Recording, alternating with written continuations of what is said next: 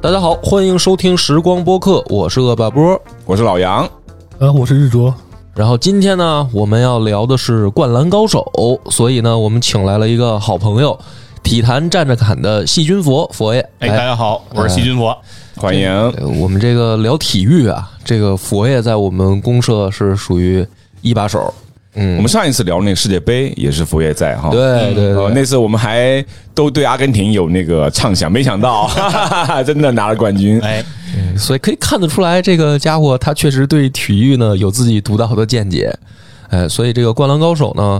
正好也是现在要上映。我们呢录的时候呢是赶着它，应该是明天它就正式院线就公映了。四月二十号，哎，我们趁这个机会呢，也赶紧蹭一波热度嘛。啊，就是我们首先呢，聊聊我们对于他的记忆很多啊。我们小时候都是看，说真的是看着这长大的，正好是我们在长身体的时候看这个动画片儿。嗯，我就更巧了，我在看那个漫画的时候，我刚好也在读高中，嗯，所以说我是跟这个漫画里的那个角色是同龄哦人，同龄嗯人，呃，看的是特别有感触。我是属于漫画党，呃，动画片儿剧集我看的很少，哦，我们是动画片儿，老杨是漫画儿，漫画儿那会儿还叫篮球飞人呢吧？呃，最早哦叫做《男儿当入樽》，港版的那个盗版漫画，很薄的册子，看大概两三本之后，那时候不是特别喜欢，觉得这就是个校园恶搞，就搞笑类的，就是没有把它特别当真。后来。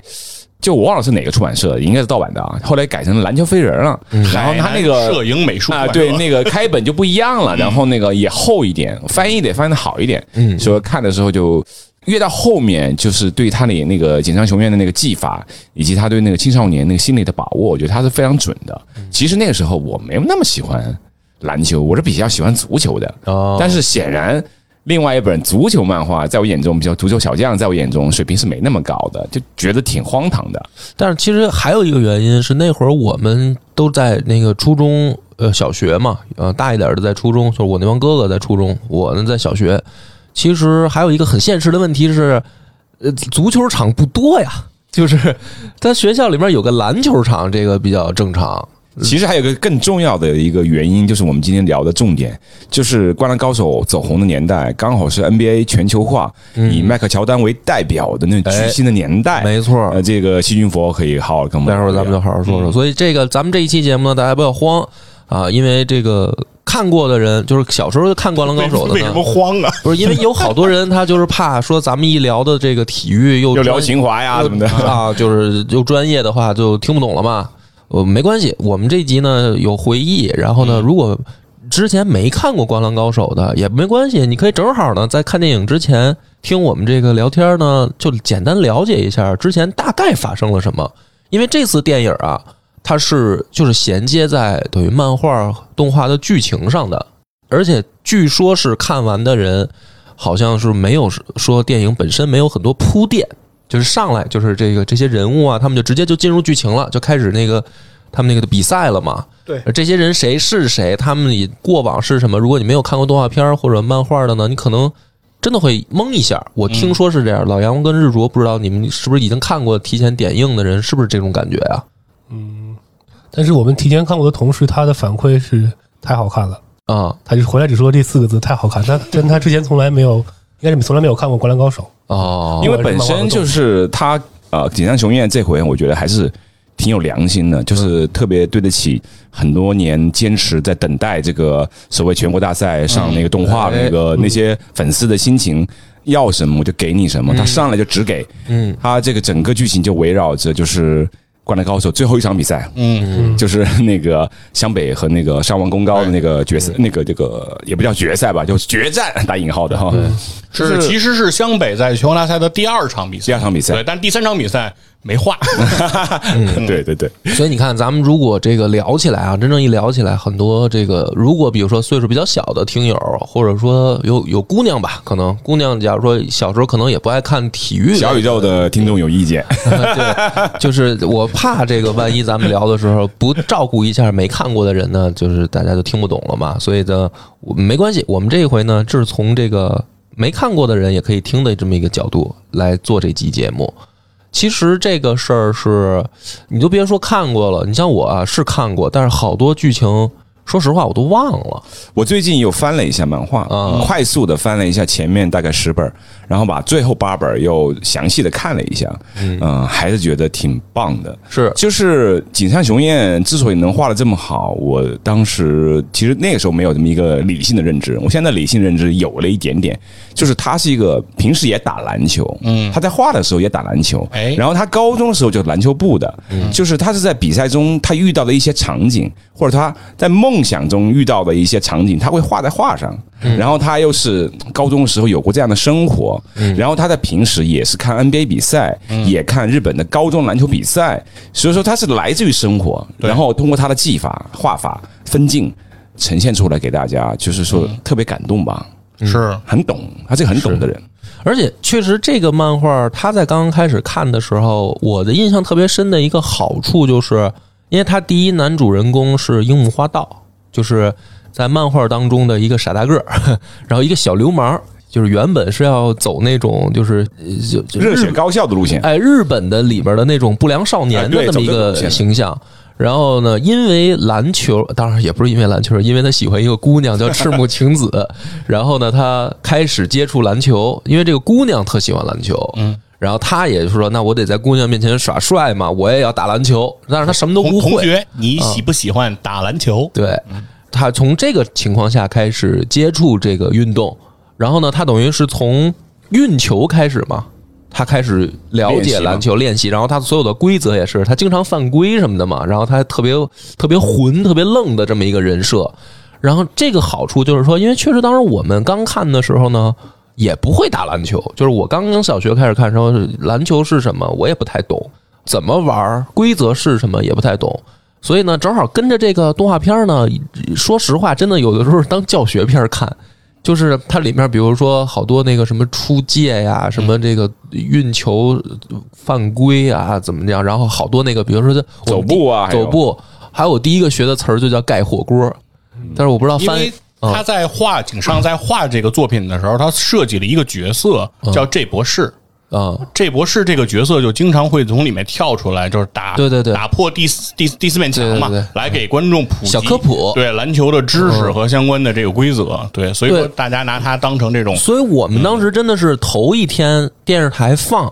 看这一集，然后第二天呢，我们就开始模仿，比如他头一天放那个呃赤木刚宪盖火锅樱木花道那个动作，然后我们觉得我操太帅了，然后第二天我们就要去操场上自己打篮球的时候也要模仿盖别人，就是我们等于是随着他的剧情一步一步在了解这项运动，就是我们一开始都都觉得说怎么着能帅就就这么玩嘛。因为其实篮球你最后你不就投篮得分什么的这些嘛，但是我们那会儿就是看我能不能盖你更 更厉害，然后直到那个他们玩灌篮，我们确实够不着， 那个太难了，那个你可以去那个小学那些小的那个篮小球篮架筐去哈盖去。对对对，那个因为因为我们那个学校的那个还是一个正常人的那个篮球架子，我们就确实没有办法嗯基本不可灌能灌篮，但是呢，确实也就理解了说，呃，为什么他牛嘛，就是因为那个樱木花道他是有巨强的运动天分，嗯，个儿也高，弹跳力也好。他第一次在那个动画里面，他是脸脑袋撞撞篮板，撞篮板 上了。这我也比较漫画的设 计，对，有点漫画，但是我们当时就惊了。我说我操，这人脸能砸篮板上， 这也挺牛的。所以当时好多那个记忆都是随着对这项运动的了解，然后慢慢慢慢去看这部动漫。所以这个我觉得是当时特别好的一个切入点，其实是对，嗯其实那个时候我是最开始是踢足球，然后九四年世界杯、美国世界杯之后呢，呃，那个时候对罗马里奥啊、贝贝托他们是，或者说是海巴乔他们已经有一定的那种喜好，然后我们就开始看那个日本漫画叫高桥阳一画的那个足球小将，天使之一，嗯但是那个。大公益他们呢，就是玩到最后的就玩绝招了，开始有点像那个格斗片，啊就你出一绝招，我再出一绝招。其实虽然我那时候十四岁，但我也觉得特别假，我就看不下去了，有一点。对，因为您已经跟大空翼不是同龄人了，对啊，他还在南阁小学呢，对啊，他那个就是太夸张，因为我们也在场上踢，就知道你这个扯的有点太远了，什么把那个球把那个网这个踢破了，然后后来读高中了，人也稍微成熟一点了，嗯。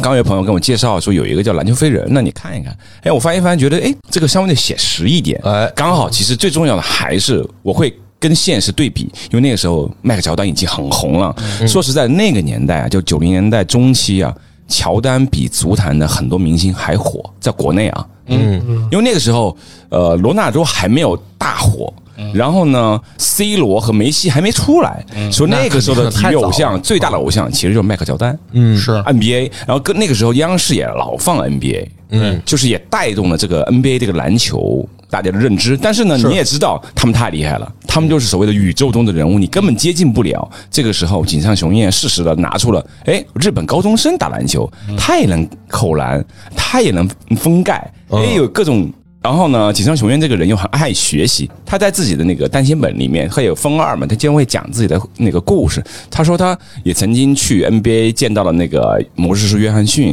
他也会去 NBA 去采风，真的就采风就模仿他们怎么投篮呢，我就照着画。然后我们在看那个漫画的时候就，哎，流川枫这个投篮很像乔丹，哎，那个扣篮很像罗德曼，嗯，这个抢篮板很像罗德曼，就是你会对比嘛。所以说，嗯，我觉得这也是我们当时为什么喜欢这个漫画的一个原因吧。是，确实像你说的很写实，因为我跟你还不一样，你是已经觉得有点假吗？我并没有足球觉得足球想象假，是我跟我小伙伴专门找了一片带草坪的，我们要去模仿足球小将的动 作。就我我记得他有一个动作我们都是练双人射门，啊，双人射门，哎，我靠，你那你跟我学的应该是一样一个招式。我们当时就是有，他有一个招式是两个人在空中把脚对起呃来对啊在一块儿，对在一块儿乱了就。啊，然后然后对在一块儿再射出去。我们当时就在草坪上练这招，然后后来发现确实可能我们就是练不成，然后才转的项。练倒钩。对对对，嗯那会儿也倒是钩那个我就经常对练哦小。一练倒钩，后来后来大家还研究了说小一为什么没脖子 啊？就是就是倒钩戳地上戳的可能。嗯，对，呃其实我对篮球的认知，其实，在 NBA 之前，我对篮球这个运动确实不是特别熟悉。那个时候，我记得央视也比较早的放 NBA，其实就觉得 NBA 有点像魔术师，真的是魔术师，因为是你啊，原来有扣篮这么一个行为。以前的国内，你看篮球比赛，你不知道什么叫扣篮，嗯、是然后你看 NBA 那些集锦全在扣篮。后来九二年巴塞罗那奥运会呢，确实是梦之对这个队梦之队，就是乔丹、巴克利他们那个时候一直在说篮球飞人，飞人乔丹谁呀？我记得那个韩乔生在那个央视转播说一直在说，然后我们就去看那个电视转播，每次那个梦之队就能大胜其他的队伍， 就觉得哎呀太神奇了，这些人都是外星来的吗？嗯就那个时候对篮球因就为是一非常好有好感了对，。那是第一次 NBA 的，就是美职篮的职业球员可以来打奥运会。因为怪对，因为在九二年以前，那个奥运会是禁止职业球员来参与的，就是说大部分所谓叫业余球员或者叫呃专业运动员才来参与，就是职业运动员是就是拿钱的，拿这个来挣钱的人是不能来参与的。在九二年巴塞罗那奥运会之前，所以当时难怪呀对 NBA 球员是不来的。美国当时也打奥运会，主要是靠大学生运动员来组的这个这个队伍。所以在九二年以前，在奥运会上非常火的是前苏联的代表队，成绩非常好，因为当时前苏联里面有大量的立陶宛的球员，嗯对立陶宛像萨博尼斯他们这波人，当时还为前苏联效力。但是，呃，九二年之后，梦之队是第一次就算一炮而红，而从那个时候开始，NBA 也瞄准了中国市场，因为这是世界上人口最多的国家，所以当时大卫斯特恩一直是那个故事嘛，拿着两卷录像带。站在中央电视台院的门口，苦苦的等待中央电视台来接见他。当时 NBA 的目的只有一个，就是把这两卷录像带无偿的送给中央电视台来播放。这两卷录像带就是 NBA 的集锦，难怪我小时候看的这个东对西。，它并不是完整的比赛。最开始大家从电视里看到 NBA 就没有完整的比赛，都是 NBA 录制的这些集锦。当时斯特恩的意思就是说，我告诉你这个东西有魔力，就是只要你放这个集锦放给了中国人民，中国人民一定会爱上我这项运动，然后我的 NBA 比赛你们一定会要要求来转播。嗯，说当时他就是有这个自信，嗯而确实就产生了这个魔力。我就是被感染的那个人。其实，所以说我在看《灌篮高手》这本漫画《篮球飞人》之前，我就已经知道什么叫扣篮了，因为我看过那个集锦。但是好奇怪，为什么在那个漫画里面叫灌灌篮篮？ 嗯，好像是港台那边的翻译，对，台湾的翻译。台湾的翻译。但是我们这边的受众也就是也接受了，接觉受得了无所谓对，嗯所以后来有了一本杂志，就叫《灌篮》。啊，不叫扣 篮，是吧？呃，我在看的时候，其实这个漫画。我看第一遍的时候，其实没有那么感动，我都是读大学了，就是人稍微对这个世界认知更冷静了。然后有一次我回家，然后我我发现我哥就买了全套了那个《灌篮高手》，嗯，因为之前看《篮球飞人》，我是借同学的看，偶尔看一下，我都忘了自己有没有看到结尾。然后大三的时候，暑假我在家一个人很无聊，就把那个漫画从头到脚看了一遍，一口气大概三天看完的，有两个场面名场面，我都是痛哭流涕啊！真的是我很很少看漫画会哭的那样，我看《龙珠》都没哭过，我看那个《灌篮高手》我哭的不行。第一个就是三井寿的经典台词：“教练，我想打篮我想打球。”篮啊，你看那个就哭了。 我受不了啊！那张脸我真的受不了，我不知道为什么那个时候心境，我就是受不了，浪痛子哭流回涕头，那个浪子回头，教练，我想打篮球那种对篮球的渴望。第二个就是最后樱木和那个刘长峰摒弃前嫌，他们做了一个配合，樱木跳投成功，两人拍掌，击掌啊 Oh my god！井上雄彦真的很懂煽情啊！哦，这个镜头我有嗯相爱印象相杀是的，了是的，嗯一是的。整部这个作品，其实后来就是就进入那个中年之后，我看了很多知乎上很多人分析那各种那个井上雄彦这个画漫画那种东西，其实大家慢慢的就才明白，我井上雄彦为什么能成功，他只是借这个篮球这个外壳来讲青春成长的故事，人是怎么成长的，人是怎么放下执念去接受别人的，因为你篮球是一个配合的运动。是的，嗯事实上，他们最后跟那个上王功高，其实他们是打不过的，打不过，他们最后怎么赢的？你还得好好回想一下，就是放下了执念吧。比如说赤木放下了我非要赢和田的执念，嗯，刘长峰放下了我要单挑的执念，开始配合了。三井寿放下了就沉醉于就是悔恨的那个执念，然后樱木也放下了我是因为晴子而喜欢篮球这个执念，嗯他是因为喜欢篮球而喜欢篮球。才开始真正的成为了运动员，他嗯们是后来配合成功才赢的，创造了奇迹。所以其实山王功高的这场比赛是《灌篮高手》整部作品的集大成，嗯就是他其实是把整部漫画在前面铺垫的这一系列的内容，通过这场比赛做了一个极大的拔高和升华。嗯所以说，为什么当时就是《灌篮高手》要出这个大电影的时候，当时不知道这个情节，很多人其实很担心，就是这个电影会拍什么，因为井上是画过《十日后》嘛，在一个嗯那个教室的黑板上对对对然后画大家很后来出名的一个对营销事件嘛，我当大时觉得家对大家后来怎么怎么样了？其实当时有一有一度是有人担心的，别把那个十日后给我画出来，最后讲一些絮絮叨叨的就在学校里面读书对啊、对回信呐、那 种。对故事的情节，然后卷一波大家的情怀就就完了。其嗯实倒没有，他他这回还是就是我听说嗯啊，看过的人就是说还是聚焦在比赛上嘛。对，就但是那一场，但是会有一个问题，我很好奇，就是据说是这一次他的主视角是在讲宫城良田，听说是，听说其实我也是没哈看我。看到一些评论，包括跟看过的同事们聊天，嗯，他应该是完全以宫城良田的视角去讲整个故事，哎，所有的文戏全给他了。就这个就我当时就听到这个消息的时候，我脑子里懵了一下，就这个反而勾着我更好奇去看这个电影了，因为咱们这个呢也稍微稍微讲一讲这五个人嘛，因为万一有没湘北看过五虎，哎，湘北的这个篮球队里面的五个怎么说呢核心人物，因为我们第一个视角跟着小时候的动画片看到的是一个樱木花道，嗯樱木花道呢是一个小流氓，然后因为追姑娘加入篮球队，他是这样一个人物。然后呢，一头红毛，做事儿很混蛋，很愣门外汉，啊、门外就是汉。他在加入篮球队之前就根本不会。嗯而且就井上雄彦这个人真蛮厉害的，你你们回忆一下啊，他花了六年的时间，一共三十一个单行本，他只讲了四个月的故事。嗯，对，樱木花道从他第一次赤木晴子问他嗯你是不是喜欢打篮球，到他去打全国大赛，就四个月这，四个月，四个月的时间对所以这个家伙呢是属于天才。天才，就是他动画片里他老说自己是天才，我们都觉得好笑嘛。但是实际上从真实的角度一想，他这个人确实挺天才的，就是他很嗯四个月，我估计很多人投篮都学不会啊。很厉害，就是他确实既有运动天赋，就是个儿又高，然后弹跳能力又好，是然后其实学东西也挺快的，很就是快看得出来他因很为它快里。面有一个佐证，他很有运动天赋，是那个柔道部的那个啊，对，一直嗯一直邀请他加入柔 道部。而且承诺给他晴子的照片儿，对对 对，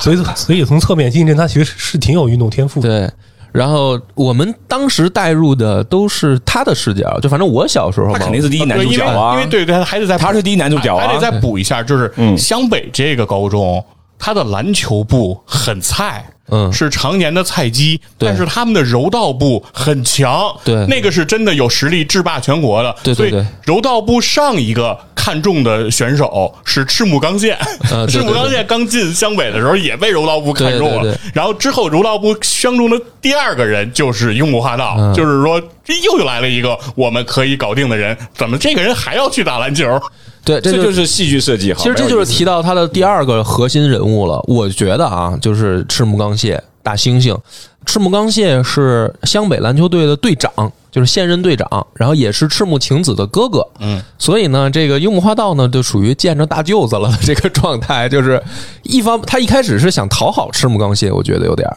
但是呢，他在接触赤木刚宪的时候被，我觉得是被激起好胜欲了。就是赤木刚宪，就是说你你太小看篮球了，你懂个屁，对吧？那咱们就单挑啊，我就教教你什么是篮球。结果这一弄，一下把樱木花道的这个好胜心给激起来了，就是觉得说你不要觉得你有天赋你就了不起，这行博大精深，你你且学呢。赤木教了樱木篮球，对樱木教了赤木什么叫千年杀，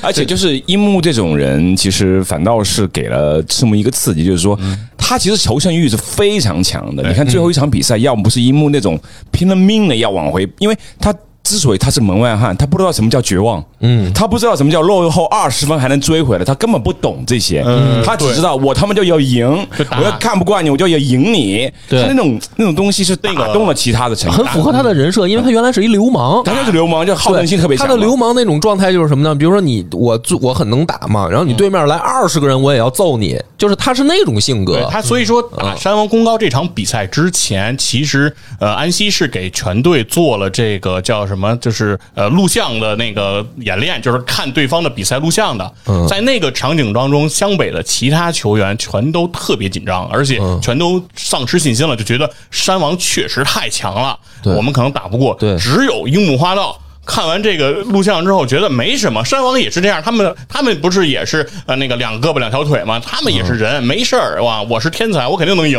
对，所以但是他就的因为这个他不懂嘛，他不所以说对没心没肺。看 看热闹吧，属于就像个外行的。这两个人，他们就是聊到这儿，都大家可以听得出来啊，他们有他们自己不同的执念。就樱木花道呢，好多执念吧，他放在的是想跟晴子好这件事儿对对上，他是这个以执念以及呢，他觉得就是我要证明我牛逼这件事儿上，对吧？就是他就说啊，你你你看少看不起我，我是天才，我肯定能赢什么的，我肯定能干过你。但是这个事儿，说实话，跟篮球的本身这件事儿不相匹配，就是樱木花道的这个执念。然后赤木刚宪真的表面看起来挺匹配，但是实际上呢，他就是有特别强的那种，就是呃要赢的那个，就是他偏是学执，霸，好像对对他里面其实作者给他灌输的观念就是他特别。的就是想成为第一中锋，因为那当时有大学呃嗯对就过来要他嘛，要他但是他发现他根本就打不过和田，他根本不是和田的对手，嗯，他就感觉后来就是有一有一有一场戏，就是那个井上画了一个和田很大，他变得很小，嗯哦，那个当时我觉得很震撼，我就很符合他的心理形象，对对对然后那个时候他的呃铃兰那个对手鱼柱，嗯，拿那个萝卜在旁边削萝卜， 就骂那个说那个赤木，嗯他说：“赤木就你就是萝卜， 哎呀，萝卜是吧？你就是萝卜。说人家是美味的鲷鱼，你就是他妈萝卜。就你要认清自己的定位，对，对吧？然后所以所有其他人都听不懂，只有赤木能懂这句话。因为所以说他跟鱼柱绝对是 CP，、所所以以说他说是萝卜，我就要扎根在泥土中。哦，是这么来的，对嗯，所以赤木刚宪呢，他的那个执念，某种意义上来讲，其实也不太健康。我我觉得啊，当然小时候我们看不懂，他是背负的东西太重，对他背负的东西太重了，他觉得我是队长，我要怎么怎么样，我又是我要当第一中锋，可是我又干不过人家，把他这那的想太多啊。而且他是刚进湘北的时候，他就喊出制霸全国，嗯，那是在湘北完全是一个菜鸡的那个状态下，嗯，当时他就。对他的队友要求的很严格啊对就是说我们一定要玩命的、玩了命的去努力，我们的目标就是制霸全国。嗯对然后等到他到了个二年级的时候，他迎来了两个新生，就是宫城良田和三井寿。哎，在那个时候是他第一次觉得湘北有了点实力，对但是因为他的高压，让宫城良田和三井关系不和。哎，这个是非常重要的一个伏笔。我觉得井上雄彦为什么懂煽情呢？就对懂这个两个人物，嗯就是三井为什么走上了那条是不良少年的那个不归路，实际上是和篮球队当时的氛围不好。就赤木刚宪这个人啊，对，有点执念太深。有点这暴种人其实暴我挺君，怕的，就完美主义者有一点，是对吧？嗯是你毕竟是高中生啊，您不是职业队员呐、是你这么这么执着干嘛？何必就把人压的就是受不了。嗯你说说那三井寿出走的原因？三井寿呢，就是第三个我觉得核心人物了。他呢，就是后来我们刚刚看动画片的时候呢，他当流氓去了，他也不来篮球队了，而且呢是来找茬儿的。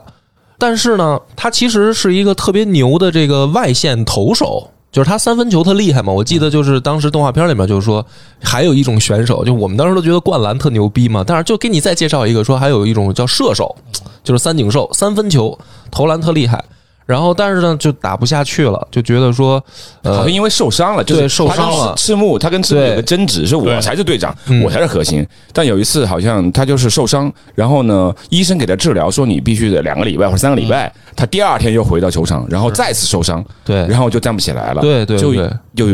消沉下去，就离开啊了球队，两年没回来，对在外面混。对，就在外面混，就不学好了，开始，然后留一头大长发，回来的时候也是他，就是属于来篮球队找事儿那种情况，然后要跟他们打架，然后如果好像他们那边等于说是要打架了，就不许比了，就不许参加比赛了，好像有这么一个规矩嘛，是吧？然后，而且三井寿是知道这个事儿的，就是故意来来挑衅，谁都甭想好，啊我觉得井上其实回你们，井上雄彦还挺懂青少年心理的。嗯，有一种这样的人，其实我们年轻的时候都有过，就是你当你特别热爱一样事物，然后啊你因为一些原因，你又没法去接触这个事物的时候，你会反而去恨它。是嗯你这个恨其实里面还是爱，对是你觉得不知道为什么，就是我觉得青少年才会懂啊。嗯是所以我为什么后来二十来岁的时候看他哭都受不了，是就我很懂这种心情啊，对对爱吧？之深，恨之切，就是，但是又很爱，但又不知道怎么表达，对对因为你毕竟是小孩子嘛，是嗯，所以这后来果不其然呢，就让这帮大高个儿给揍了，这个去找茬儿，牙都皱掉，哎我记也得。没想到有樱木军团。 对对他之前做调查报告的时候，觉得好像就打赤木刚宪一个人就行。对啊，他还他还带着外面的人进来对他了，带着铁男嘛铁，大铁男嘛，带着外面的就是那种真的黑道来了啊对都没打过，原来就是因为樱木花道太樱强木了。花道呢也有一帮哥们儿，对水户杨平他水们户杨平，啊，说你们不用出手，交给我们打就行了。然后呢，大南雄二让人野间打中的央这个瘪逼瞎脸的在那儿，然后这个哭着嘛，就是你这个老杨刚才说那个经典镜头嘛，就是教练，我想打篮球。教练，我还是想打篮球啊，在那儿哭。然后我靠，当时我们当时看的时候也觉得说这大傻逼， 就是不挨，这不是就是不挨揍，不说真心话是吧？啊就是其实要也揍你才行是吧啊？就是不不 不不收拾、不不老实的这种人。但是呢，这个呃，马上就是后面呢出现的时候就改头换面了嘛。 嗯，剃了一短发，啊，理短发，把大长头发剪了。哎呦，理短发以后其实也挺帅的，挺精神一小伙子。而且呢，确实他跟别人不一样嘛，他是外线投手嘛，嗯就是得分真的后卫吧哎，得分后卫还确实是挺挺帅的。这是这第三个啊，我我把我知道大家都觉得说你怎么说仨了还不说那个最牛逼那个啊，我们放在最后一个。第四个是宫城良田，宫城良田呢也特逗，他呢，嗯，是一小矮个儿，就是在那个湘北篮球队里，也别说湘北了，就是在整个漫画里面，他那身高啊，他没有才子高，哎，他跟女生那个身高差不多，一米六八，呃，一不一到米六八，你别说你别说打篮球了，踢足球都算矮的啦，对那啊，肯定是吧？对，就是就是那个梅西的比这个高吧？西都有幺七零呢，官官方数据幺七零，实际未必到一米六八。 嗯，我当时记得说他这个在给他的定位叫控球后卫。控球后卫，啊，控球后卫就是他专门负责这个怎么说呢？就是呃，控制机会、控制节奏节奏什么组织进的攻哎啊，组织进攻就是这么一个角色。所以呢，在这个其实漫画或或者说动画里边，我们好像当年除了说身高发育晚的那帮孩子，他们是没办法，就是我是宫城良田，但是大家 都不想当宫城良田，就觉得说这是一个嗯不太怎么说呢，不太帅的角色。哎，但是呢，宫城良田有的时候啊，因为他毕竟呢，对于樱木花道来说呢，他是一学长。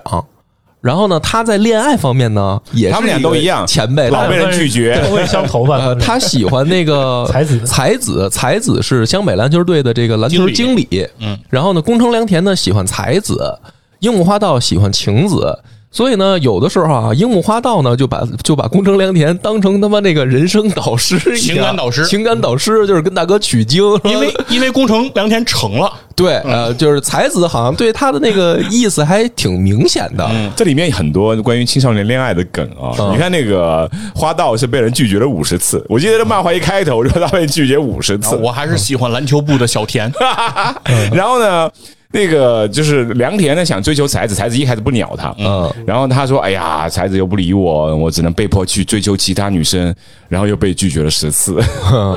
然后那个哥俩就是说属于那种特有话题。然后其实有的时候，宫城良田在给樱木花道传授恋爱技巧的时候啊，也会告诉他一些就是打篮球的那种怎么说呢技巧啊，或者说道理吧，或者怎么样的。哎，就在这方面，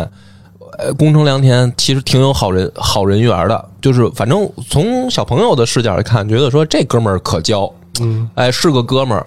就是就整个这队儿里，除了木木学长，但是木木学长实在是木木公演，啊、四眼田鸡的那个形象吧，嚯就是呃，不像那个，就是不像主角。嗯，就说白了，大家一看就觉得木木木木木学长兼职助理我教问一练，下，你们也看了动画片，也、嗯也有那个那个日出爱看漫画了。我看知乎上有个观点说，其实木木学长一开始是被定为一个湘北五虎的，然后嗯三井寿这个人物是后来就是井上雄彦画着画着改变主意了。嗯我不知道你们怎么看这个观点。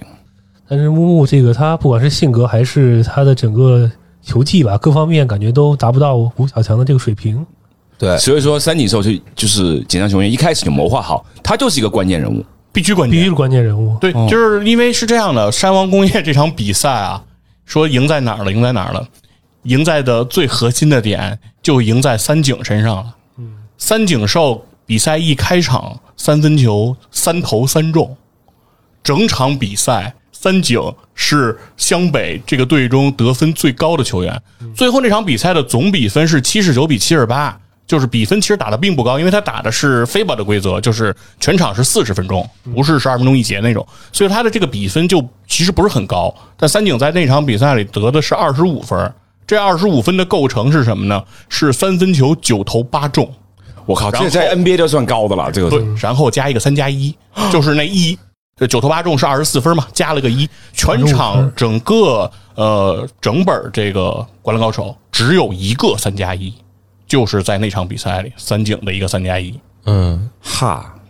这是真专业分析。所以说在我都忘了。对，在现在这个比赛当中，你如果三分球能够在一场比赛里九投八中，嗯， 也很神奇了。库里能做到吧？啊应该那是将近百分之九。对他基本上就是在那个时代，其实，在井上那个时代，其实很少有这样的球员，就雷吉米勒做不到 三井寿，能做到的这个。命中率太高了，对，这已经就是史蒂芬库里、克雷汤普森这种水平了。对这种水平。而且当时那个三井寿在这场比赛里上来是即插即用，嗯一上来第几个回合就是三连续三个三分球，手烫到没边儿了。嗯这个就是一起来就是这样，而且整场比赛就投丢了一 个球。就非常厉害。但是这个就是前面四个人我们刚才介绍完了，我我估计留到最后，因为大家小姑娘们又生气了，还不介绍。呃，对，小时候我们都都是觉得他是大家争着要模仿的那个人，就是流川枫。嗯流川枫呢是一个新生，跟樱木花道属于是都是差不多前后脚加入一个一个年级嗯哎、一个年级前后脚加入篮球部的。流川枫也是天才，但是区别是流川枫早就开始打篮球了，人家从初中开始，哎，就是这个篮球小将了。对，然后所以呢，一见这个樱木花道的时候呢，就是等于天才见天才吧，但是完走的完全两条不同，就之前的人生轨迹完全不一样的两种人。而且流川枫呢，就是他身上其实是有这个湘北篮球队剩下所有人的那个影子，除了不爱谈恋爱这事儿， 就是都是女 生孤傲，但是呢又受女生欢迎，对所以说我呃高中的时候其实挺讨厌他的，哦他他是那 个心跟我中的跟我一假样想敌。是吧？跟我一样所以说我觉得男性心里就是，我就喜欢樱木花道这种，是啊，其实这才是人生的常态哈，就是老被人拒绝，就是就就女生就这么就很艰难，而且他用跟用花大篮家也是不怎么说话，不怎么交流。其 实他们俩就是一个冤家。哎，但是井上雄彦欢喜冤家还真的很懂他妈的搞那个创作，对对对他就设这么一对冤家。就是完全正反的两面儿。呃其实就是我觉得这个樱花道热的像火，对对对头发都是红的。对，流川枫冷得像冰，但是水平又高，嗯，嗯，又他厉害，他才是真正的天才。其实哎，是的，中间有一段我记得，就是他说他跟安西教练讲：“哎呀，我要去美国。”嗯，安西教练就给他泼冷水，然后安西教练这个时候就讲了一个故事，说曾经有一个啊，就是我以前带了一个学生叫古泽，对，他也想去美国，后来在美国出车祸死了，消息传回来，就是安西教练一下子人大受那个打击，然后从大学的篮球队的主教练的位置就退下来了，跑到一个乡下神奈川县湘北高校去教一个菜鸡的球队，就对他人生有很大的改变。嗯，我觉得就是后来，就是我觉得井上雄彦这个人啊，就是后来跟他的人生很像。我听说，就是井上雄彦成名之后，他还在日本成立了一个所谓的“灌篮高手”的一个什么奖学金，哦专门奖励那些就是日本的那些篮球员去美国，你读大学啊，哦嗯资助的啊，给他钱什么的。听说也培养出一些还可以的球员，因为我现在很少看篮球啊好。像是嗯跟日本篮球协会还有集英社他们一块儿成立的一个基金，嗯，哎，现在日本篮球有什么特别强的球员吗？让什么八村垒，哦然后这些日本现在应该是有两到三个在 NBA 打球的球员 What？，对，真的进步了，他对，们我国没有， 我国目前没 有。啊，真的进步了，他们哦。所以说现在对中日如果是在篮球场上 PK 的话，我们不一定特别有把握。五五波能做到吧？应该呃，差不多，差不多就是五波了可以对做到这么个水平。但是以前日本可不行，我突然那个我在最近翻那个《灌篮高手》的时候，看了一张照片啊，就是他封二第五卷还是第六卷的时候，那个井上雄彦写了一段话，我念给大家听啊。嗯，一九九二年巴塞罗那奥运会预选赛，日本篮球队又输了，没有获得出线权。跟亚洲之王中国篮球队相比，日本队有着很大的差距。难道今后日本队再也没有机会参加奥运会了吗？难道日本队再也没有可能打败中国、和韩国，登上亚洲冠军的宝座吗？ 我就看了说，哎原来我们当年很牛啊！呃，当年咱们篮球确实有有牛逼的时候在，亚洲，咱们在九十年代，包括其实就在前两年之前，都是亚洲的霸主。是哎，我记得我就是巴塞罗那奥运会之后，其实全民对这个篮球的认知是有很大的改观。那个时候，我记得九六年咱们进了八强，八强，八强。嗯那个时候是胡卫东他们那批对，胡卫东那批就是对于我们这些八零后、七零后的那些就是观众来讲，还是印象蛮深那的。中国乔丹，啊，对啊，胡卫东，还有那个那个时候还有王治郅，嗯，呃那王治郅刚王治出来不久很很小王治很小，嗯对那些球员都很强。对，嗯对啊王治郅打的时刘玉间可真是挺长对，的，刘玉他栋，是对刘玉栋，打白一队战刘玉神栋，哇靠！那时候中国篮球真的还蛮厉害的就啊！那对，个插嗯插个话啊，你记得没刘事川没有枫，记得刘川枫，呃刘川枫，要不咱们就因为我太讨厌刘川枫了。哦，你不喜欢刘川枫，我 又不是姑娘，我喜欢他干嘛？但是问题就是他女生长很喜欢流川他枫，长得又帅，是然后呢又打得又好，但是呢他有他的执念，他打篮球好像挺毒的，就是很毒。嗯那个是在全国大赛之前，嗯，呃，刘川枫去找安西教练问了一个问题，就是我现在是不是全日本第一高中生？嗯，这个就是刘川枫那个最大的执念。嗯所以说当时安西跟他说的是，我觉得你现在不是，嗯说你甚至不如仙道章。嗯， 马上刘川枫转头就去找仙道，俩人从下午单挑一直单挑到晚上，一直打，打到最后仙道说，呃，就别打了，就是没没没什么必要嗯啊。然后呢，如果你觉得篮球就是一对一单挑，那你就继续这么打，你肯定能成为。日本单挑最强的球员，嗯，但是篮球它不是这样的，篮球是五对五，对，但但是你要去寻找你的那个方向啊，你现在没找到。这这是仙道跟他讲的话，而整个全篇这个故事就是在山王公告这场比赛里，流川枫才找到这件事情，就是在他跟泽北荣治的这个对位当中，流川枫一开始是被完爆的，嗯，泽北防他防的就非常的死，但是泽北过他就像过马路，嗯，为什么呢？原因就非常简单，就是因为当时流川枫只有一个进攻武器，就是突破，他在不停的想找机会突破这个泽北，泽北就知道你永远就是这第一步嘛，我只要贴住了你，不让你这第一步起，你就起不来，你就过不了我。直到最后，流川枫发现，就是如果继续这么纠缠，我就不可能是全日本第一高中生，因为全日本第一高中生必须带领自己的球队战胜别人，才是第一高中生。所以从那一刻起，流川枫才开始传球。所以整部这个漫画就是到山王公高这场比赛，流川枫开始传球了。是而且因为呃山王公高太强了，所以他们在全场紧逼的时候，宫城良田是出不了球的，所以要流川枫过来打控球后卫了。其实流川枫做持球大核了，相当于今天的东契奇了，然后这样去打球。那个时候流川枫才开始传球，而且就是在山峰公高这场比赛里，流川枫在整部漫画里第一次笑了。嗯，在全篇之前，流川枫这个脸就永远都是一扑克脸吧，嗯扑克脸，一一直是那种死气沉沉，然后直到这场比赛他才终于笑了。嗯，但好像从那场比赛也开始传球给樱木了， 对对好像是第一次。嗯对，而那个流川枫跟樱木之间这个羁绊也很有意 思，是是流川枫在这场比赛里。因为他开始传球了，泽北防他就不好防了，所以当他从传球又转回突破的时候，泽北就放开了他那一步，所以他就过去了。但他就在他过去的那一瞬间，他跟樱木花道撞了一满怀，因为正好那个空当就是樱木站的地方。然后当时那一刻的时候，所有湘北的队友全疯了，就是我操，火星撞地球了！这俩人要在场上打起来，给罚下去，湘北就别打了。但是那一刻，樱木跟这个流川之间没发生特别激烈的这个碰撞，就是因为在那一刻，流川枫当时突然懂了，就是樱木之所以会站在那儿，就是因为这个空当我是可以传给他的。樱木花道在等我的传球，嗯所以其实也说明樱木已经开始慢慢的懂篮球了，哎对所知以道他那怎么找位置了。对，就在那一刻，樱木花道在整个全片当中第一次跟流川枫的篮球在一个频道了，终于理解了什么叫战术。这个井上雄彦蛮厉害的哈。其实这确实是因为打篮球的时候，因为我们正好后来就等于到初中、高中都是大家喜欢玩篮球嘛，因为又没有足球场，好多学校。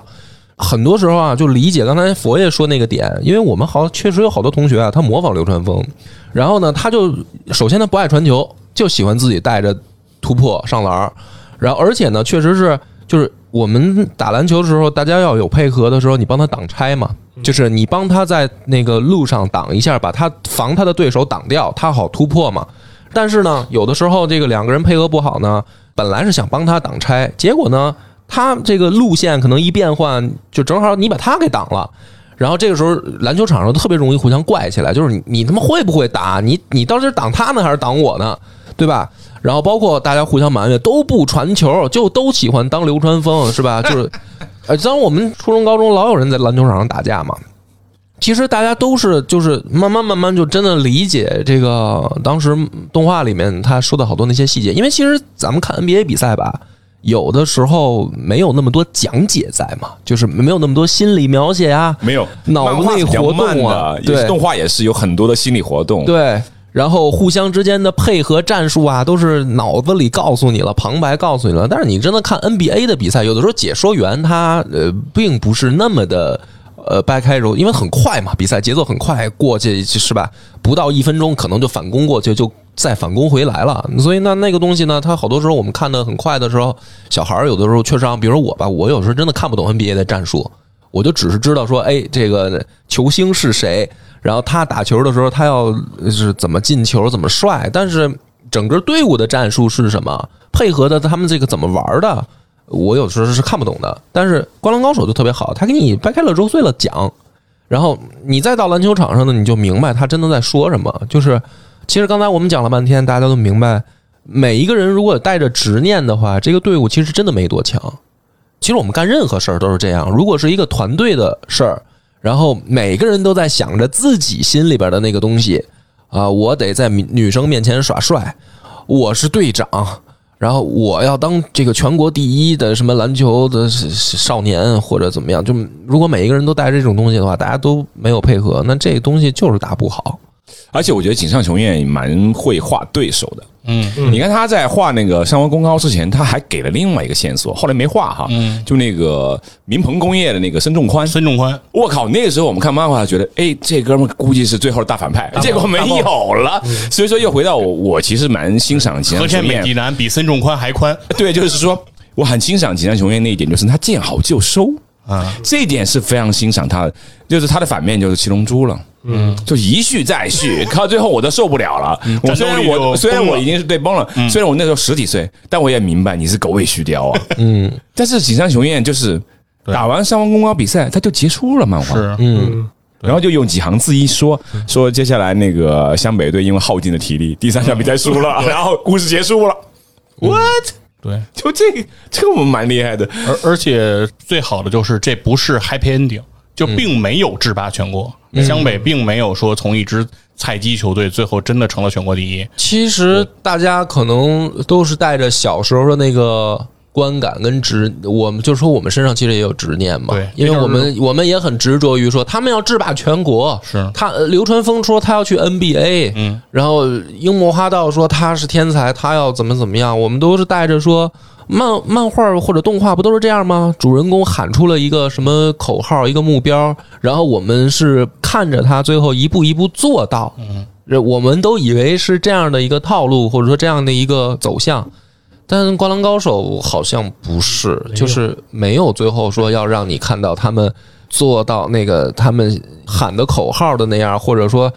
大家想象的那样。其实十六岁的时候，我是有点困惑，嗯，甚至有点遗憾，这个故事应该继续画下去。嗯，画到他们真的制霸全国我。那时候我真的不明白，就锦上影院怎么回事？因为那个时候资讯也不发达，你也没法跟他沟通，是你也没法给他写那就是足球小将信嘛。对啊，就是像足球小将，就是哎，我日本制霸，然后亚洲制霸，世拿世界界杯、杯世青赛，噼里啪啦各种，最后阿根廷我给你切菜似的赢了，我的天！其实也没劲哈，想想哈，嗯，不是，就是说井上更懂青春，对，就是青春是遗憾的，不是什么事情都是你想就有的。啊嗯嗯，有些时候，我甚至觉得，如果井上再残酷一点，他可以让就是樱木花道受伤，从此就打不了篮球了。哎，坐上轮椅更残酷，就更对，坐在轮椅，后来成为他那个另外一个作品叫《Real》。 没有，他其实呃因为在这里面是有所讨论的，就是说樱木当时他不是飞身出去救球，就是那个场面是呃《灌篮高手》名场面嘛，那个其实也是致敬的 NBA，那个就是完全复刻罗德曼在场边救球的那一个名场面，就是平飞出去，然后整个人都在界外。但是篮球规则是只要球不落地就不算出界，嗯，所以他就可以把球再给捞回来。这个场面是复刻的 NBA 罗德曼的那样一个镜头，然后当时那个樱木花道做完这个动作之后就伤了，伤了之后，所以忍痛，所以就不能再坚持，所以就回到替补席说要休息调整一下。那关于樱木花道要不要再次登场这件事情，安西其实当时是有过挣扎的。安西去告诉这个樱木花道说：“呃，你就别打了。”说，因为我见到过很多球员为了一场比赛的胜利，然后断送了整个篮球生命。我不希望说这场球哪怕湘北输了，我们就输了，但是我不想毁了你。对，在我眼里，你比一场胜利对我更重要。嗯这个是安西当时对樱木的表达。对，樱木就回应了那一句，在整个《灌篮高手》里被人传颂最多次的跟圣经一样的话，就是“老爹，你的荣耀时刻是什么时候？是不是代表日本国家队？而我就是现在。”嗯，对吧？其实这是一种挣扎，就是说，到底樱木花道的身体和这场比赛的胜利哪一个更重要？这就是漫画的热血吧？对，井上其实是在里面其实现实里也这样，我就想起当年姚明的那些时刻嘛。其实就是也解释了另外一个问题，我以前搞不明白为什么在美国哈，听说呃大学生篮球比赛 NCAA 的收视率甚至比 NBA 还高，就以前你不明白为什么，其实你看完《灌篮高手》就明白了，就是那种业余篮球啊，就没有那种职业的那种。考量就是，哎，我反正挣钱也没跟我也没关系，或许我这一辈子就有一次登上全国大赛的机会，那我就燃烧自己的青春，嗯用自己最棒的那个表现赢得大家的认可，反而就放得开，反而打得特别精彩。而而且 N C W A 每年的嗯疯狂三月，它是赛制比较特殊，单败淘汰啊，难怪也啊，扣六十扣人心弦。对，，单败淘汰，所以所以说嗯说就是偶然性特别大，就是哪怕是那种传篮球的传统名校。肯塔基啊、北卡这些名校也很难蝉联冠军，嗯，就是因为你只要稍有闪失就出局，容错率就是他没有考虑这么多。哎呀，我下场什么时候打呀？就是我会不会受伤啊？逼得你必须在每场比赛拼尽全力。所以好看嘛。对你永远不可能像上海和江苏那样， 最近的时事，我靠，最近时事又来了。我觉得也是哈，就是为什么我有时候喜欢看那种青少年的比赛，就是他那种不管不顾的那种精神劲儿啊，就成年人比赛是没有的。对比较就嗯少，你看那这个青春吧呃比，较对啊少，，经常井上雄彦的《灌篮高手》也是一样，他们也是单败呀，嗯输了就没得打了。，对，嗯，难怪那么好看。但是 NBA 它就是我们聊聊 NBA 吧，漫画咱们这个介绍队伍，然后后面其实更多的精彩是在电影的那场比赛里。我也觉得说大家听到这儿可以大概了解了，看过没看再过说就的，剧透 了。对，就我们也不剧透再多了。但是我觉得就想让我想起好多 NBA 的事儿，但是咱们就说说那个你们各自想起什么啊？因为我好多时候想起反而是姚明的那个火箭队时期的事儿，就是他跟那个麦迪的两个人。呃呃，跟《横头老鼠高手》里面好多情况都特像。麦迪就是呃，一麦木迪嗯吗？还是流川枫？麦迪有点像流川枫，对然后对对然后姚明啊，赤木刚宪嘛？有点像赤木刚宪，嗯，尤其是姚明回咱们国家队的时候的那个状态，嗯他更像赤木刚宪，因为当时他我记得他就是说那个，首先他回国家队以后，他就觉得说，呃，整个国家队里面大家都没有配合，不敢担责任。我记得他原话大概就是这意思，就是说大家都不敢担责任啊，那你这样的话怎么打嘛？我记得有一场他就特生气，然后他就等于他就靠自好像己好像有那么一个名场面，对生气摔毛巾的有摔一毛个巾那名次场面，对对对对就急了，真是急了，就靠自己带着大家就赢那个那个状态。哎，我当时在想，就说这我这不就赤木刚宪吗？就是我就印象特深，因为他也是一大高个儿大中锋，而且那次确实是生气了，而压力且特别的大，就是压力压力又特大姚明压力最大的就是零八年北京奥运会，啊嗯！对摔毛巾是那次吗？嗯就是我不知道具体是不是那次了，但是零八年北京奥运会的一前后吧个应该是一个名场面就是姚明说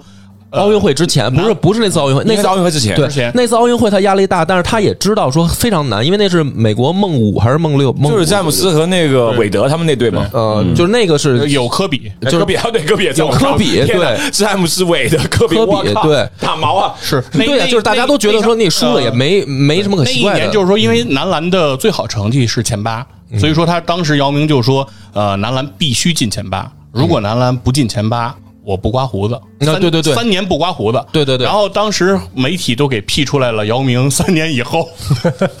一脸大胡子的样子，对然后说比詹姆斯哈登还恐怖，嗯，但是当时的姚明那个状态，其实让我就联想到小时候看那个《灌篮高手》赤木刚宪的那个，但是最后其实姚明还是带领大家赢赢的，他王就是、王志鹏绝杀斯洛文呃尼亚，实现了诺言，就是因为后来好像等于大家也就被姚明感染了嘛，就也有配合，也敢担责任的，就是打的还就顺畅起来了，就那个那个特像。然后还有一个次是那个就是麦迪特像流川枫的时候，啊他，就那次呃那个是 什么三十五秒，三十五，秒，对，十三分那次，三十五秒十三分经典时刻嘛，就我他妈必须要赢，我今天就要赢，就我就要靠个人我也要赢的那种状他态。真的是天才，我靠，但是他他啊，对，麦迪也是一天才。太厉害了，但是后来我靠，但是就是整个麦迪后来的那个，就是在火箭最后的那段时光嘛，就是媒体传说他跟整个队伍不和，他跟这个俱乐部也不和啊什么的这些事儿嘛，就好像说看着一个天才走到了一个就是怎么说众人的对立面，就你说是不是特像流川枫？就是大家都不喜欢他，都觉得说是，甚至好像有队友就是说说要没有你，他妈姚明早就能带着我们赢。所以说我觉得井上雄彦是非常懂篮球的，嗯你看他这么早就在那个自己的那个青少年漫画里面就画出那些嗯篮球场的故事，对他是很懂的。就我说了嘛，那些场面要么呢是他打篮球的时候遇到的，要么就是他脑海里面想象过的，是嗯但他想象是非常合理的。而且还有一个特别，我就印象特特别，就是真的是觉得他特厉害的点就在于，其实火箭最后他们的成绩啊，就没怎么样啊没有一次说也真没有，啊的好像没有进过他们那个西部的东区决赛都没进过吧呃？，对啊，东区的吧？啊，西区部西部的，他们西部他们决是赛西进部过没的有？，没没进没有对啊西部进没过进啊，过没有进过没，呃没进过西决，应该是麦迪最 职业生涯唯一一次就突破第二突破 对，我所就是就是说白了，打到第就二是说轮了对于那个火箭队的那个关注，我们对他的期待，他其实一次都没达到过，对吧？就就嗯就就我是这么理解啊，也别喷我，我不是很懂篮球，但是我知我都因为我是因为姚明，我可能去稍微关注一下火箭队，但是他的成绩好像真的就是咱们冷静下来，客观想想啊，好像也就那样吧。没有达到预期嗯嘛，所以对说之前一度很多人都说姚明应该去洛杉矶嘛，嗯啊说如果姚明能携手科比，啊将拿会那个总结那个的的冠军戒指啊了。说姚明肯定是一个加强版的保罗加索尔嘛，嗯我岁数比你大，我对 NBA 的主要印象还是乔丹。你说说就乔主丹要嗯乔丹后面那三连冠，就是他那个他九四年退役是嗯吧？我读初二，我记得当时我同学拿张报纸说：“哎，乔丹退役了。”我说：“what？” 就很生气啊，因为跟那个刚开始就是巴塞罗那奥运会之后开始看杯，是哎，你的退役了，就莫名其妙说他爸死了，哎呀，我就还挺理解的。那时候也觉得哎，没办法，人生很灰暗。然后后来他又复出了，就哎隔了一年半是吧？对，就复出，然后就说了一句 “I'm back”。我记得还记得那《铁人周报》那个封面。哎呦，那个他在发布会上说那句话，其实那个时候我就是基本上同步在看《灌篮高手》的漫画和 NBA 的比赛。然后呃，乔丹回来之后，一开始披那四十五号球衣，不让他穿二十三号，他已经退役了嘛，对球衣退役了。后来他开始穿二十三号了，然后又拿了三连冠。嗯，啊，就是看到乔丹那种又能投球又能传球，嗯，然后那种必胜的决心。然后我在看漫画的时候，我想到那很多就是。就是我觉得樱木花道人身上那种那种想要求胜的那种决心，就跟乔丹很像。然后那个尤因那个时候，尼克斯队的尤因那长相又像那个赤木刚宪，嗯一模我是一样我是这么联想的。 然后关键的问题在于，就是那个井上雄彦是个湖人迷，嗯，他画铃兰队的时候，他挺用心的。南铃兰队的球，海海南南海海南南海南的球衣就是湖人的球突然衣地，湖人，嗯，然后那个湘北的球衣是公牛队的球衣，就我说这个人很懂 NBA 啊。我们在看的时候一直在比较，说哎，对这个谁是谁，谁是谁。然后很多人就问那个谁，问那个金东玄阳，很多年之后说你是不是真的就是按照那个 NBA 的球员在画？他说也没有完全是，但是动作投篮的动作是按照 NBA 那个画的，但是呃，球员的个性啊，其实没有完全的按照那个 NBA 来画。不过他说到一点是说，他说流川枫是把那个乔丹当偶像的，啊，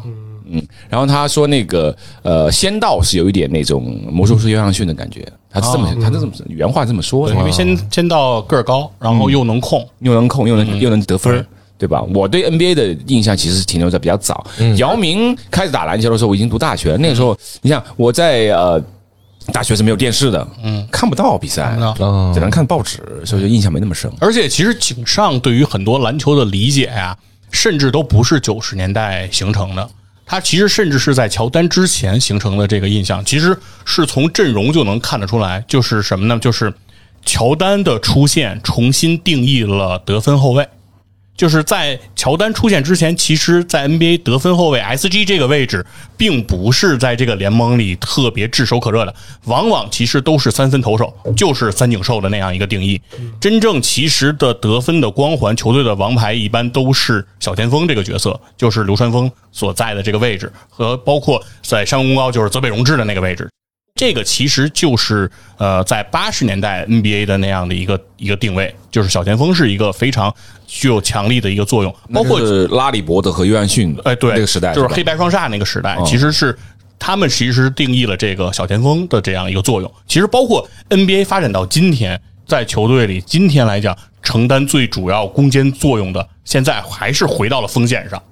对，就现在的后卫并没有像过往之前再承担特别重的角色，就是现在联盟里的得分后卫的作用和他的比重和他的腥味儿是没有小前锋强的。所以说乔丹是一个特殊的时代对，哦。所以说，我们当时就一直有一个说法，叫所谓四大分位，是吧？什么北卡、南麦、东埃、西科，对吧？就是呃，卡特、麦迪、艾弗森和科比。嗯实际上，这四个人里，只有科比·布莱恩特是正印的得分后卫，哦卡特和麦迪实际上他们都是小前锋。从他们的身高，从他们的打法，其实都是小前锋。而艾弗森其实更多的是一号位选手。是艾弗森就是宫城良田，我老对标，对，其实太差矮不多了嘛，因为他在 NBA 那个常人如林的环境里，嗯，艾弗森官方身高说一八三，对其实一七八， 就是正常人了嘛， 对就是咱们所谓的正常人身高嘛，对，其实日卓是一个十足的足球迷啊，你对为什么会看一个篮球漫画呢？我也觉得蛮好奇的。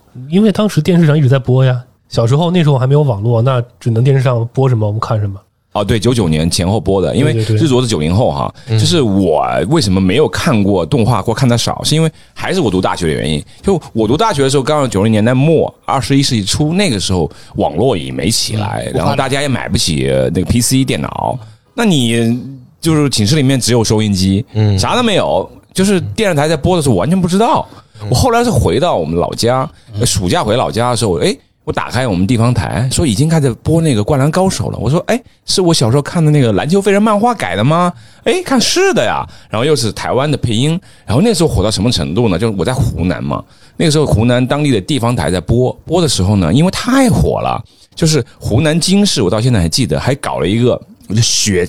漫画、学动画，搞了一个湖南省全省高中生篮球联赛做直播呀，说收视率巨高，那些小姑娘全在看篮球，就因为看了《灌篮嗯嗯高手》，我也想看我们身边的高中生怎么打篮球，就已经火到这个程度，你想想吧，那个时候。当年你们那个时代，女生就已经对这个流川篮枫球什么的这就感兴趣了，很感兴趣。是吧就是嗯我其实那个时候我们在看《灌篮高手》的时候，其实是漫画嘛，呃，已经没有没有播动画，但是我能感觉到我们班女生不太喜欢踢足球那帮哥们，我我就是踢足球的啊，就特别喜欢那些打篮球的，所以说我特别讨厌流 川枫，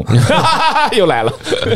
嗯而且其实《灌篮高手》在女生里是非常受欢迎的。嗯，当时我记得小时候出过那个《灌篮高手》的一些周边，就是明信片，嗯，那种在小摊上卖的那种一沓儿一沓儿的，嗯女生很多都去买那个，然后买完以后照着那个来画，嗯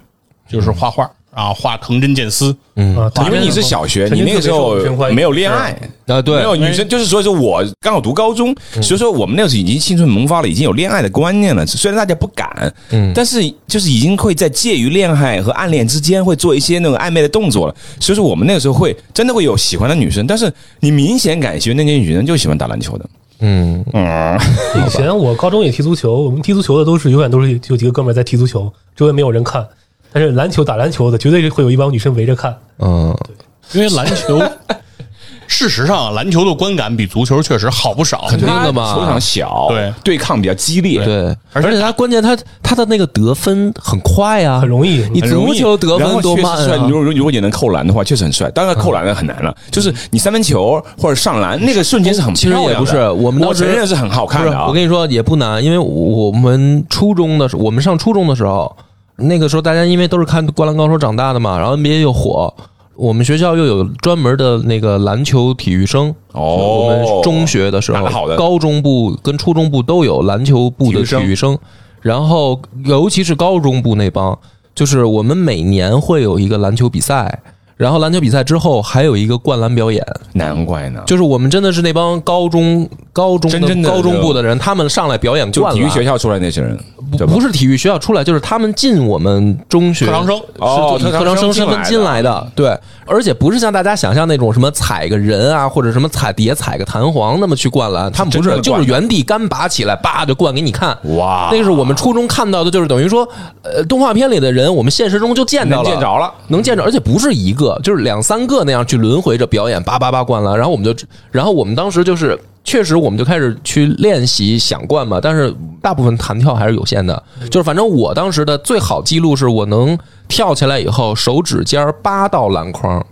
但是我沾着一点，可以对我能沾到一点，但是我不可能抓住。嗯但是我们班也有比我稍微高一点的，就我是一米八整，嗯我我们班后来个子比我高一点的男生，他是能抓住篮筐的。但是大家都做不到灌篮啊，因为你灌篮就是你起码手掌以上要过去你要过篮筐嘛手，手掌过篮筐是灌不了篮的，对，就是说得起过码半嘛臂啊，得过半臂你才能灌嘛，对吧因？为你得能控住球。对对对对对，是这意思。所以其实大家都做不到灌篮，但是我们能看到有人能灌，而且我我哎们哎们他们有多高？那些体育生，那些体育生差不多也都是最矮的一米八吧，然后再高一点的一米九，但是也没有两米的，没有两米的没有那么夸张的啊、就是那些体育生他们也是弹跳特别好，嗯，所以我们就觉得说这个事儿并不是，因为我们看《龙珠》，你说你比如说发波，你是根本不可能做到 的，对嗯吧？这个对，是这样的，就是现在的耐高，就是耐克的高中联赛，在国内也很火啊。嗯但是现在耐高里的这些特长生啊，他们后续肯定都会进清北之类的这些篮球名校嗯打 CUBA 去。然后打 CUBA，现在很多的球员其实从 CUBA 是可以通过选秀进 CBA 的。是嗯可以成为职业球员的，像张宁在山西队打的就非常好，嗯他们一定都是能扣篮的。高中时代肯定是就是能扣篮的，但是有一个事儿就是场下为了专门扣篮扣篮和在比赛中能扣篮是两件事儿。嗯，因为你防守强度太大了呀，就是在比赛行进当中，其实是很难扣篮的。而且为什么我们当时看 NBA 的时候觉得特别的刺激和精彩，就是因为 NBA 里扣篮是咣咣的。对呀，对，但是在我嗯们比，赛中扣篮那很厉害啊，但是在我们国内联赛，教练是不允许扣篮的。容易受伤吗？对，因为你扣篮有可能受伤，二一个是你扣篮可能会扣飞啊。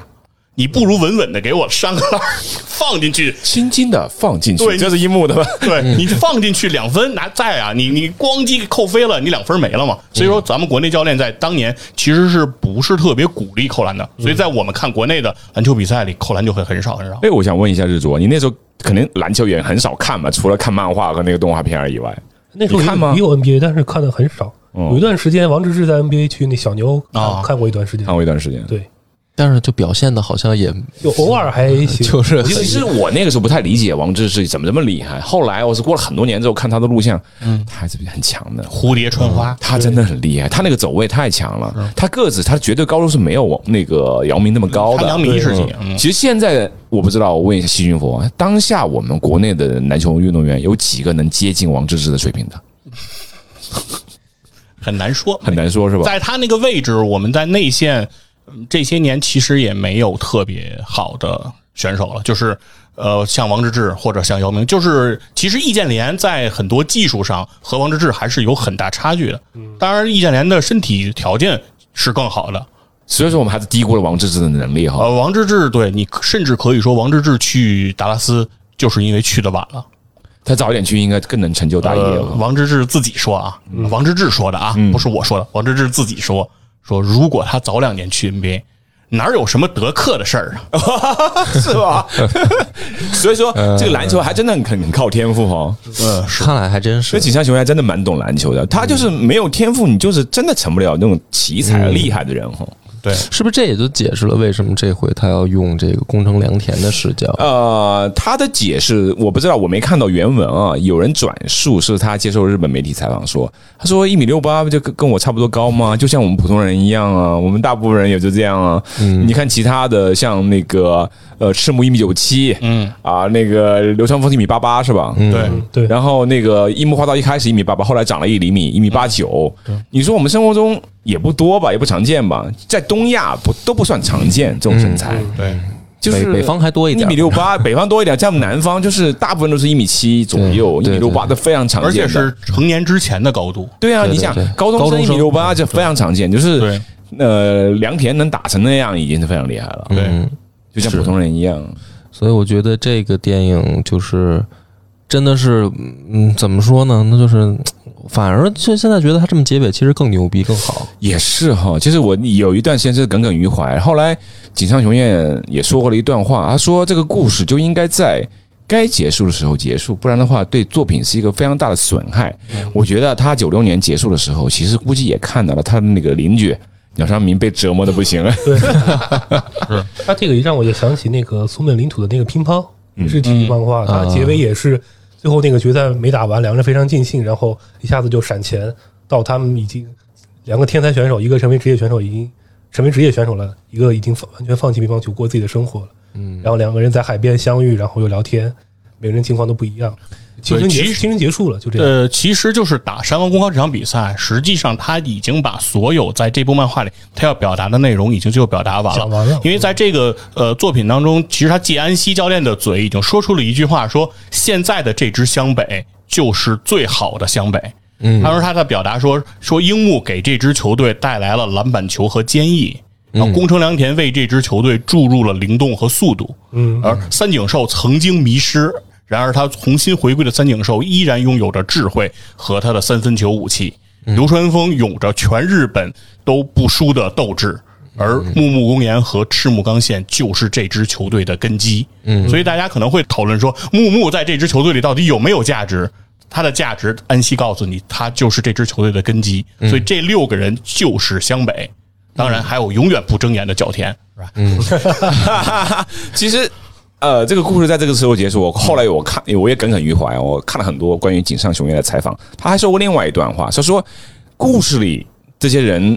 结束了啊，漫画里，但是呢，在漫画之外，他们还在继续生活呢。嗯，就是你我他嘛。哎呀，我觉得井上雄彦真的很会说话。其实我我最近又重看这个漫画的时候，我在看最后一本三十一本的时候，他其实最后三个球的来回，他们最后一共三个球来回嘛。二十多页，就是井上雄彦一个字都没写，全是画，全是分镜，全是，就是有点像电影里面突然那个背景声消失了，嗯嗯，咚咚咚咚，二十多页，最后两个机长，故事结束了。他是绝杀，呃，是准绝杀，绝杀，然后绝来回来回来回，就是那二十多页，就是一句台词都没有，全是分镜。就嗯最后的二十四点九秒。对啊，二十九九秒。嗯我觉得那个时候井上雄彦自己很得意吧，这就是我打完收工那一瞬间， 是吧？嗯故事就应该结束，不能再画了啊！厉害厉害，见好就收。我们小时候看动画是完全没有这场戏，小时候对对是对的，大伤呃，害对对对对，动画剧对呃动画的剧集是没有画全国大动画赛是打打了一场对翔阳和林楠的那呃，个连连队联队，对，是藤真他们、余处他们和嗯他们做了嗯场演练，对对对，是，然后樱木花道喊了一句：“我们全国大赛见。”然后就嗯这句话再也没见二过十多 年，二十多年再也没见过。所以这部作为这个剧场版给以前动画迷做个交代，也还是比较合适 的。是的，其实这个一开始说要拍这个动画片的时候，大家都觉得吉安雄彦不会又出来玩那个十日之后的东西吧？哎哎，大嗯家对就很担心啊，说这个人就是抠抠搜搜的，就搞一些当文戏当初那个想让他继续画，他也不愿意画，哎整那些乱七八糟的。哎，他还真的很懂球迷的心声哈、我就画给你看，你不想看吗？嗯，把最后一场比赛画给你看。这个他要是不画这场比赛，就得给他寄刀片儿。啊，操！ 我真的要打人了， 我。就我觉得他可以40岁嗯了，我用现在的这个技术啊，真的要能再做的话，他可以讲讲就是呃新的故事嘛，就是比如他说，后来又画了一些关于轮椅篮球的故事，哦，对，但是那我没看了就，是，对，那我听说嗯就太平常生活了。嗯，如果说然后我，我觉得他可以讲讲，比如说湘北这个二十年之后新球队儿，说挂着照片儿墙上说这是当年那个队儿，那个 我们的其实，在姚明之后，前辈我也很少关心篮球了。我不知道，我就问一下那个细菌佛王，嗯，当下的日本篮球，你说有几个去 NBA 的？他们是通过什么方式去的？因为我们这边也有打得好的周琦，他们怎么就去不了 NBA 呢？呃，就是有有很多种情况啊，比如像他有的球员其实是属于我们算我们我们会看待他会可能会把他叫规划球员，哦就是他可能是比如说混血的，就比如日不是纯日本人，对日美的混血，然后他可能这个孩子可能比较早就长在日本。其实举比较简单的例子，能理解的就是，比如林书豪，嗯，对这样的球员，就是那林书豪，当然他是那个台湾和这个这边，他不能为大陆来效力啊，但是就是类似的这种情况，其实是在日本和这个对外交流中是比较多见的。对，然后另外一个其实也是说，从日本的高中，然后和日本的大学都会有这种对外输出的渠道和窗口，就是包括之前谈说井上也做过这种类似的基金会，对基金会在对，在操盘这件事情，其实日本也有很多的企业也在这热衷地来操作这个事情，而我国的这个篮球运动员的这个培养体系，在过往其实是比较依靠地方体育局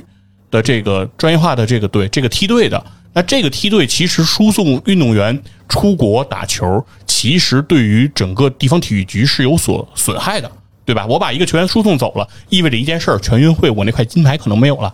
全运会那块金牌没有了，我可能升不了职了。啊，秒懂，这嗯跟这跟足球有点类似，有点类似，我对发，现。就是我国的体育它不是一个完全职业化的这样的一个程度嘛。还好我们的篮球还能跟日本打一打，足球根本比不上了都。 篮球还能打一打。哎，我再问一下，就是、嗯我听说就是这个当时井上雄彦成立那个灌篮高手基金会，有培养一个很厉害的人，叫做田沃田沃永永泰嗯他现在什么水平在 NBA？到底他现在在 NBA 就是一个已经是一个比较成熟的呃角色球员的这样一个水平了，在场上基本上可以介于主力跟这个第一替补这样的一个一个身份了。对，所以说他的水平在 NBA 绝对是能现在能立得住脚的。那跟国内我们这些后卫比呢？呃，那我们国内的后卫就和，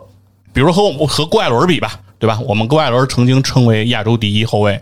我觉得跟人家其实已经没有什么可比性了。嗯没想到灌篮高手之外的灌篮高手们也开始成长起来了。就是篮球比赛就是这样，对，就是我们的篮球队出去打比赛，杜峰之前的在这个比赛里带三个后卫出去打比赛，就是场上五个位置嘛，派上去三个后卫。对，原因是因为我们因为因为大家觉得派两个后卫上去，我们出不来球。哇天哪！嗯，好吧，所以说，中国其实篮球现在还是局面还是很很危险的。就是从其实二零二一年的东京奥运会，中国男篮是没有打进东京奥运会的。哎，我都忘了这件事儿了。对，就是因为周琦嘛，把周琦开除国籍，不就是因为这个？那周琦回来，我们下一届奥运会还能进吗？你觉得？呃，不是，不是因为周琦不在，是因为周琦在二零一九年的世界杯的时候、哦发那个界外球输给波兰嘛，哦然后就因为那场球我们输了之后，所以我们就失去了东京奥运会的参赛资格。然后，当然我们后来打了落选赛，但落选赛我们是肯定打不进去的，就是我们必须得通过世界杯正赛直接进，就是只有这一条路。我们下一次还有机会吗？如果周琦下一次我们现在必须得做一件事，就是我们必须得规划。啊，我们要是规有规划球员以后可能会好一点。现在我们正在积极联络这个森林狼队的这个李凯尔啊，哦就是凯尔安德森啊，人人人类蠕动精华，因为他是有中国血统的啊，八分之一还是四分之一，反正就是有一些中国血统。如果单靠周琦还不行是吧？嗯，梅西，